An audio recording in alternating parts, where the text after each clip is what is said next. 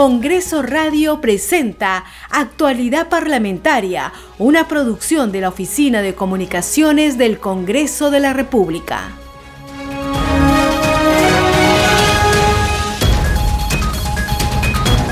¿Qué tal amigos? Bienvenidos al programa Actualidad Parlamentaria.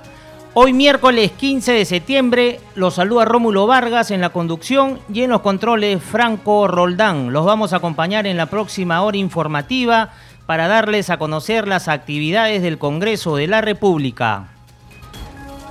Empezamos el programa saludando y dando la bienvenida a las radios que transmiten este programa al interior del país.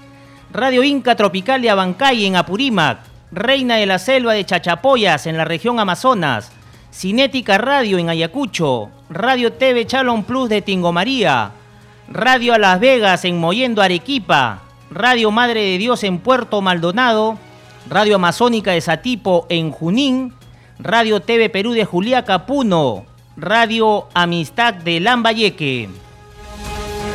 Aquí las informaciones del Congreso y este mediodía a las 12 y 30 sesionará la comisión permanente. En la agenda figura como único tema la conformación de la subcomisión de acusaciones constitucionales para el periodo de sesiones 2021-2022.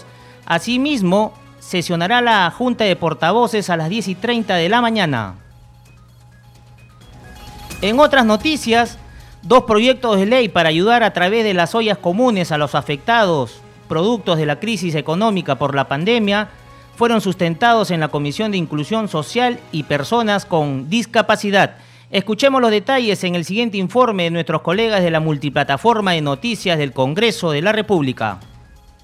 Según cifras oficiales, 5 millones de peruanos pasaron a la situación de pobreza el 2020 a consecuencia de la pandemia, lo que conlleva al aumento del hambre y la anemia. Se calcula que solo en Lima existen 1.868 ollas comunes y otro buen número en el resto del país. El 22% de los beneficiarios son menores de 5 años. Frente a esta situación, la Comisión de Inclusión Social recibió la sustentación de dos proyectos de ley. La congresista Norma Yarrow propuso la creación del Fondo de Inclusión Social Solidario Ollas Comunes Hambre Cero. Aclaró que su propuesta no genera gasto al erario público. El objetivo del proyecto es que sirva como un fondo de prevención ante cualquier situación de emergencia que permita a los gobiernos locales actuar y apoyar a la población en condiciones de pobreza y pobreza extrema de manera inmediata, con la activa participación de las ollas comunes, voluntariado y participantes. También hizo lo propio la legisladora Llorel Kira Alcarraz Agüero, quien presentó la ley que formaliza a las ollas comunes y garantiza su continuidad. Prohíbe la utilización de las ollas comunes para fines políticos. Sabemos que en época de campaña siempre las ollas han sido utilizadas para eso. Establece las obligaciones del Ministerio de Desarrollo e Inclusión Social y de las municipalidades, en otros en favor de organizaciones sociales. ¿Qué quiere decir? Que estará prohibido utilizar las ollas comunes para fines políticos o fines distintos a los previstos en la ley, garantizando su autonomía completa. La COVID-19 ha demostrado también que los programas sociales existentes no han ayudado de manera efectiva a mitigar los efectos de la pandemia. Seguimos con más información en actualidad parlamentaria. La justificación de Sedapal y de la SUNAS por lo ocurrido en San Juan del Urigancho no satisfizo a los miembros de la Comisión de Defensa del Consumidor. Es titular del grupo Célula advirtió que podría haber corrupción por medio y consideró necesario conformar una comisión o solicitar facultades para investigar el tema. Escuchemos el informe de nuestros colegas de la multiplataforma de noticias del Congreso de la República solo se va a arreglar en noviembre cuando entreguemos finalmente esta infraestructura y eh, podamos decir misión cumplida en lo que compete a esta reparación y eh, los vecinos de San Juan Lurigancho pueden estar tranquilos de que no va a haber otro colapso de la tubería matriz. En las explicaciones de Sedapal y de la SUNAS sobre la situación de San Juan de Lurigancho no satisfizo a los miembros de la Comisión de Defensa del Consumidor. El presidente de este grupo dictaminador, José Luna, aclaró al funcionario de la estatal Sedapal que si la empresa fuera privada, ya estaría fuera del cargo. Yo le di la palabra pensando que, que usted iba a plantear las soluciones a los problemas reales que tiene San Juan del Urigancho. yo veo diligencia para solucionar su problema empresarial de, de seguros, preocupación por ello. Pero Sedapal, los accionistas son los peruanos, los consumidores. Y si fueran accionistas y ven un directorio que se preocupa por los proveedores o por los seguros y no se preocupa por los intereses, si fuera empresa privada ya los accionistas los hubieran retirado, el gerente. Para el congresista Luna no hay otra explicación en el origen de este problema que ha desencadenado en contaminación y falta de agua. Y este tema está dando vuelta por corrupción. Ya deberíamos haber tomado las cartas en el asunto y ver cómo, desde el Ministerio de Vivienda y todo ello, solucionamos este problema de corrupción. El titular de la Superintendencia Nacional de Servicios de Saneamiento, SUNAS, pidió a los vecinos de San Juan del Urigancho presentes en la sesión que sigan el caso recurriendo a Indecopi. El congresista Luna pidió cumplir con las funciones de defender a los usuarios. ¿Cómo se ha monitoreado eso? Porque ustedes tienen que defender a los usuarios y más parece que fueran funcionarios de Sedapal. Eso realmente nos, nos permite mirar claramente qué, qué está pasando. Los miembros de la Comisión de Defensa del Consumidor coincidieron en la necesidad de contar con facultades de comisión investigadora para indagar más sobre este tema. Luna no descartó volver a citar a los funcionarios ya con facultades de comisión indagadora. Al inicio de la sesión, la comisión acordó solicitar al Pleno facultades para investigar por 180 días los organismos reguladores, pero por otros temas ajenos a este, para determinar responsabilidades administrativas, civiles y penales de funcionarios y exfuncionarios y proponer reformas que fortalezcan el rol regulador del Estado en protección de los consumidores. Continuamos con más en actualidad parlamentaria el ministro de Justicia, Aníbal Torres, sustentó ante la Comisión de Presupuesto la partida asignada para su sector para el año fiscal 2022, que asciende a 1.835 millones de soles. Esto es el 2.7 mayor al asignado a este año. Escuchemos el informe de nuestros colegas de la multiplataforma de noticias del Congreso de la República. Justicia Aníbal Torres Vázquez sustentó ante la Comisión de Presupuesto que preside el congresista segundo Acuña Peralta la partida presupuestal asignada a su sector para el año fiscal 2022 que asciende a 1.835 millones de soles, esto es 2,7% mayor a lo asignado en el 2021. El presupuesto institucional de apertura del sector justicia se redujo en el ejercicio 2021 en un monto de 103 millones respecto al año anterior, debido al efecto eh, simultáneo de una contracción de los ingresos públicos y de las necesidades de priorizar el gasto hacia otros sectores para afrontar la emergencia sanitaria a causa del COVID-19, en tanto que para el próximo año 2022 el presupuesto asignado presenta un aumento de 47 millones equivalentes al 2% con relación a lo aprobado para el año 2021. En el caso del Ministerio de Justicia señaló que los recursos estarán destinados principalmente a garantizar la operatividad del sector y fortalecer el sistema de reinserción social de los adolescentes en conflicto con la ley. Financiar las acciones relativas a la implementación del Plan Nacional contra la Violencia hacia la Mujer y la sostenibilidad de la implementación del nuevo Código Procesal Penal a través de la Defensoría Pública, cumplir con las reparaciones colectivas eh, a comunidades afectadas por la violencia del periodo 1980-2000 para el 2022, Aníbal Torres diseccionó el presupuesto por pliegos presupuestarios. El INPE tendrá 785 millones de soles, la SUNAR 516 y la Procuraduría General del Estado, que es un nuevo pliego, 34 millones de soles.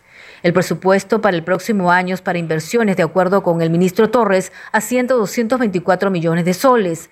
El INPE poseerá 118 millones de soles para continuar con las obras de los establecimientos penitenciarios para mujeres en Pucallpa, Lampa, Arequipa y Trujillo. El inicio de obras en el establecimiento penitenciario de Chimbote, Iquitos, Cajamarca y saldo de obra del establecimiento penitenciario de Chincha.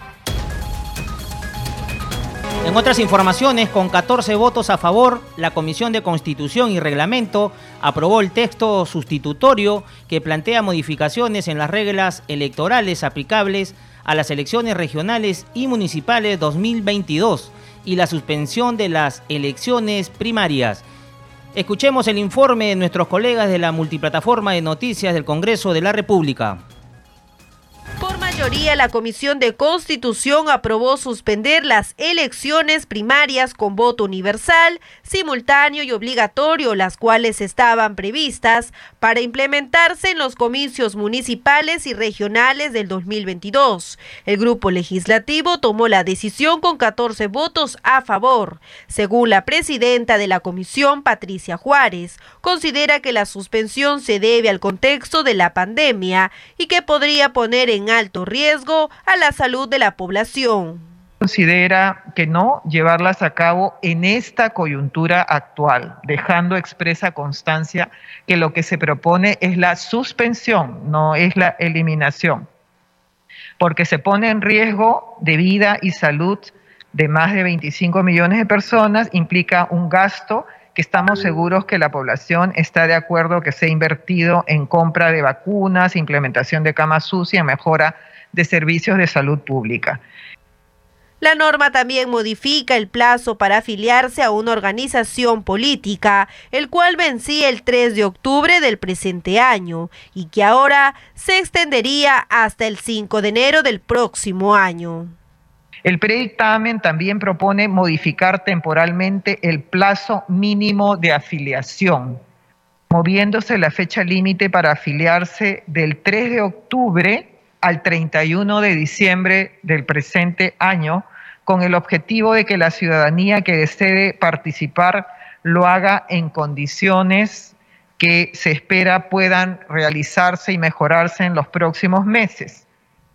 Durante la sesión, congresistas de las bancadas de Fuerza Popular, Perú Libre, Alianza para el Progreso, Avanza País, Renovación Popular, Podemos Perú y Juntos por el Perú respaldaron la propuesta, mientras que Somos Perú, Partido Morado, votó en contra y Acción Popular se abstuvo. El dictamen deberá ser debatido y aprobado en el Pleno del Congreso para que se oficialice. En otras informaciones, el Congreso de la República realizó en la víspera una ceremonia de premiación y reconocimiento a los deportistas y paradeportistas que obtuvieron una destacada participación en los Juegos Olímpicos Tokio 2020 y Juegos Paralímpicos Tokio 2020. El evento se desarrolló en la sala del hemiciclo Raúl Porras Barnechea, que contó con la participación de la presidenta del Parlamento Nacional, María del Carmen Alba Prieto. Escuchemos sus palabras. Señor Gustavo San Martín Castillo, presidente del IPD. Señor Renzo Mangiari, presidente del Comité Olímpico Peruano. Señora Luisa Villar, presidenta de la Asociación Nacional Paralímpica del Perú. Señoras, señores congresistas, jóvenes deportistas, señoras y señores. Quiero comenzar agradeciendo especialmente la iniciativa de la congresista Diana González soy testigo de excepción de la preocupación de Diana por el deporte nacional y por otorgarle siempre el sitial que merece, no solo en el vóley, que tantos lauros nos dio, sino también en las distintas disciplinas deportivas en las que ustedes han representado a nuestro país a gran altura. Estoy muy contenta de participar en esta ceremonia. Este es un justo reconocimiento a todos ustedes y a quienes sin estar aquí también ha participado con orgullo llevando los colores de nuestro Perú y superando un sinnúmero de adversidades.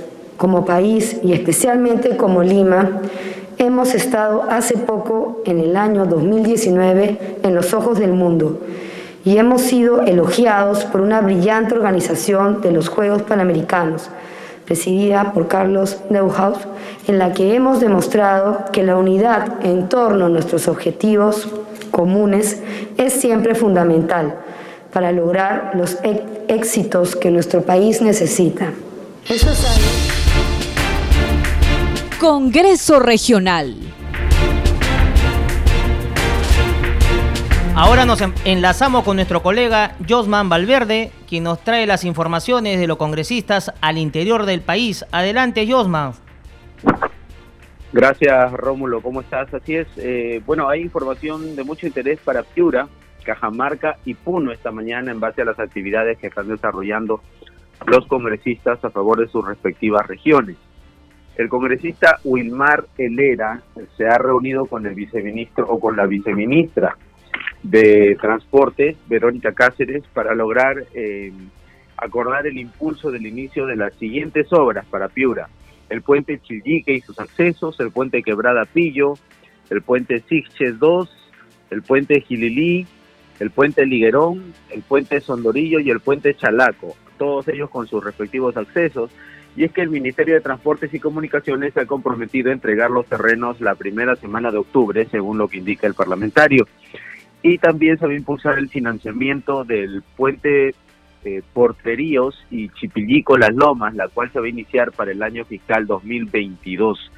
Eh, a través del Ministerio de Transportes y Comunicaciones se va a impulsar también otros puentes y para ello se hace un llamado, dice el congresista, al gobierno regional de Piura para que haga el estudio de ingeniería, ya que estas obras fueron afectadas en 2017 con el fenómeno del niño y por lo tanto se debe impulsar la remodelación de eh, los mismos. Así que esta noticia sin duda son de mucho interés, Rómulo, para Piura, sobre todo porque se trata de conexión vial, de accesos, de mejorar la situación, las vías de comunicación, que en el 2017 quedaron severamente afectadas, colapsadas en su mayoría, eh, a raíz de las fuertes lluvias por el fenómeno del niño. Así que eh, ya se están tomando estas acciones y de ser así se va a entregar estos terrenos, como dice el congresista, desde la primera semana de octubre. Está muy pendiente él y en reunión constante con las autoridades. Y ahora nos vamos a Cajamarca porque la congresista Edith Julón estuvo en esa región, eh, visitó el lugar, lo hizo junto al presidente Pedro Castillo, a los ministros de Vivienda, de Transportes y de Comercio Exterior y otros congresistas de la región Cajamarca. Ha participado, ha supervisado ha estado presente en la inauguración del nuevo local administrativo de la Universidad Nacional Autónoma de Chota, la UNACH.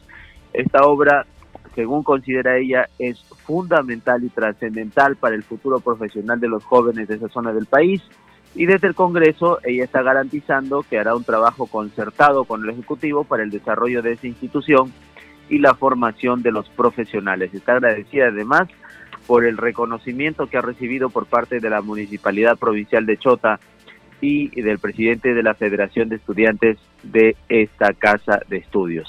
Y ahora en Puno, ¿qué ha ocurrido Rómulo, el congresista Oscar Sea, ante el anuncio del incremento en la tarifa del agua potable en la ciudad de Puno, que advierte la empresa EMSA Puno SA, se ha reunido con el presidente ejecutivo de la SUNAS, Iván Lucich, eh, quien ha afirmado que se va a evaluar la solicitud presentada por la Municipalidad Provincial de Puno eh, respecto a este reajuste tarifario que resultaría, claro está, perjudicial para la economía popular. Así que eh, está anunciando que va a continuar evaluando este tema para evitar que las, el alza de tarifa afecte precisamente a los usuarios de esa región altiplánica. Regresamos contigo, Rómulo, para el desarrollo de más noticias. Adelante. Muchas gracias, Josman. Nos reencontramos el día de mañana con más noticias de los parlamentarios en las regiones. Y a esta hora viene sesionando virtualmente la Comisión de Presupuesto. En ella se presenta el presidente del BCR, Julio Velarde. Escuchemos la transmisión de Congreso TV. El crecimiento de comercio y servicios habría sido más alto en marzo y abril, con lo que el crecimiento de la economía también sería bastante más alto. Eh, pueden, si alguien tiene una pregunta, puede entrar los detalles posteriormente. Continuemos, por favor. Por la recuperación de Perú ha sido fuerte y en gran parte ha sido por el impulso tanto fiscal como monetario que ha habido el año pasado y también este año. Continuemos. Eh, acá podemos verlo con los principales países, podemos ver que tuvimos una recuperación muy rápida hasta diciembre del año pasado y de ahí la recuperación ha sido algo más lenta pero puede compararse con las eh, seis economías más grandes de la región. Y estamos todo este proceso de recuperación, el de Perú, como indiqué, si comparamos el, el, el segundo trimestre, solo detrás de Brasil y Chile. Continuemos. Eh, acá ha influido mucho la vacunación. Es cierto que los otros países de la región han estado... esto es eh, pero, hay un problema con un ruido. Eh, eh, los, mercados financieros en general han reaccionado de una forma positiva. En las bolsas se puede ver ahí en mercados emergentes como gran parte de ellos han crecido a tasas bastante altas. Se ha marcado Rusia India con 24.1% de crecimiento. Y los países desarrollados también han tenido una expansión interesante en sus bolsas, como puede ser la bolsa norteamericana, etc. El caso de Perú, más bien, los, la bolsa ha caído en precio 13.2%. Algo parecido pasa en, en los rendimientos soberanos. La tasa de interés de los bonos del Tesoro en soles, que somos el tercer país emergente en que ha subido más esta tasa de interés. Ahí escuchábamos al presidente del BCR, Julio Velarde, quien viene sustentando los supuestos macroeconómicos del proyecto de ley 99-2021, ley del presupuesto del sector público para el año fiscal 2022. Tenemos más noticias en actualidad parlamentaria. El congresista Eduardo Salguana, vocero de la bancada de Alianza para el Progreso, afirmó en diálogo con Congreso Radio que en Junta de Portavoces se ha dado cuenta que mediante pruebas de verificación de identidad, el Ministerio Público ha dado a conocer que el líder terrorista Abimael Guzmán había fallecido el último fin de semana. Salguana señaló que ha solicitado al Ministerio Público disponer la incineración del cadáver del cabecilla terrorista Guzmán Reynoso. Sí, efectivamente, en la mañana la presidenta del Congreso eh, convocó a una reunión de junta de portavoces y en ella se estuvo presente también la congresista Gladys Echaíz y los demás congresistas que habían asistido en horas de la mañana temprano a la morgue del Callao y habían conversado, se habían entrevistado directamente con el fiscal encargado del caso de Abimael Guzmán. Y como usted bien señala, el fiscal les había precisado y les había evidenciado fotografías y otros elementos de verificación de identidad este, personal de que la persona fallecida era el señor Abimael Guzmán Reynoso. Y en base a eso, el Congreso de la República, que es un foro eminentemente político, tomó la decisión de emitir un comunicado en la cual se reitere ¿no? el rechazo a toda forma de violencia terrorista por un lado, el pedido y la invocación a todos los poderes del Estado a estar vigilantes para que situaciones y políticas violentistas no se impongan, ¿no? ni de manera directa ni a través de organismos de fachada como el que hay en este momento en el país. Y finalmente se solicitó al Ministerio Público eh, para que esta entidad constitucionalmente autónoma, dentro de sus atribuciones, disponga, conforme a ley, la incineración del cadáver del, del líder central. Salguana Cavides anunció que debido al vacío legal que existe para la entrega del cuerpo cuando se trata de un terrorista, la Comisión de Justicia trabajará un proyecto de ley con el fin de establecer el procedimiento.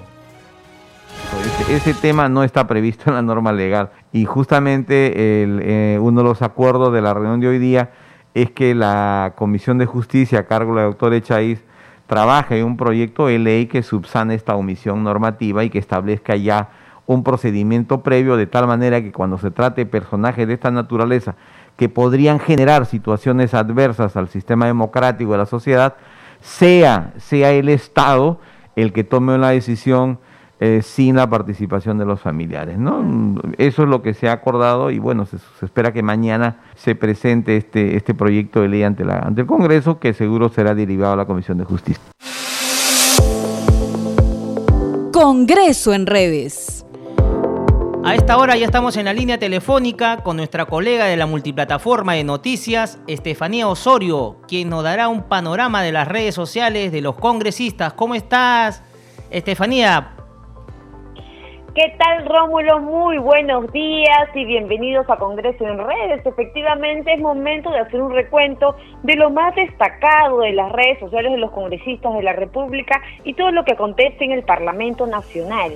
Hoy, 15 de septiembre, se celebra el Día Internacional de la Democracia y la congresista Katy Ugarte nos lo recuerda mediante su cuenta de Twitter. Ella menciona que seguirá trabajando en fortalecer este sistema de gobierno en favor de todos los peruanos.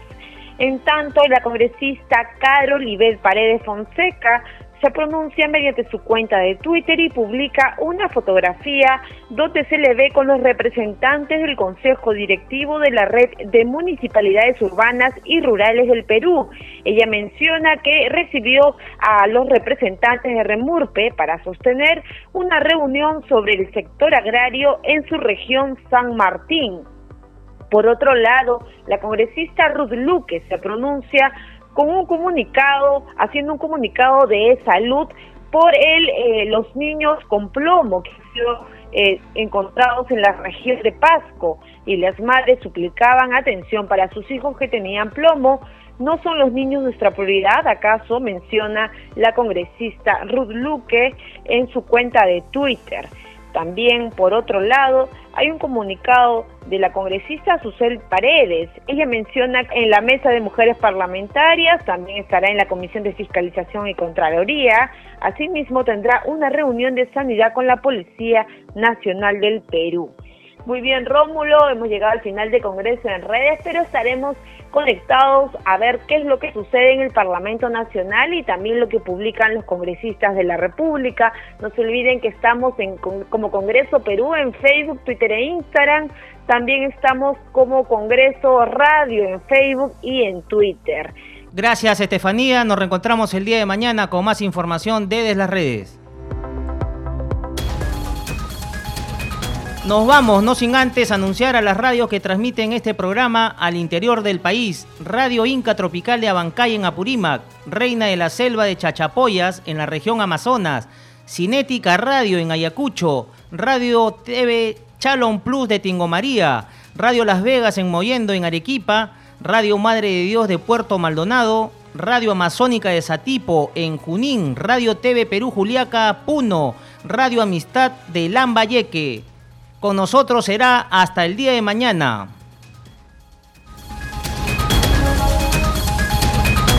Congreso Radio presentó Actualidad Parlamentaria, una producción de la Oficina de Comunicaciones del Congreso de la República.